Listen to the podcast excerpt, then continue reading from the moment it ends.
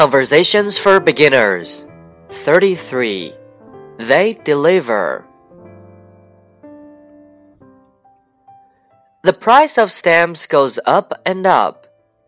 I think stamps used to cost a penny. That was a long time ago. It was before I was born. Now a stamp is 42 cents, but in May it will be 44 cents. Have you ever lost a letter in the mail? No, I haven't. Neither have I. So they do a good job for the money. Yes, they do. Maybe we shouldn't complain.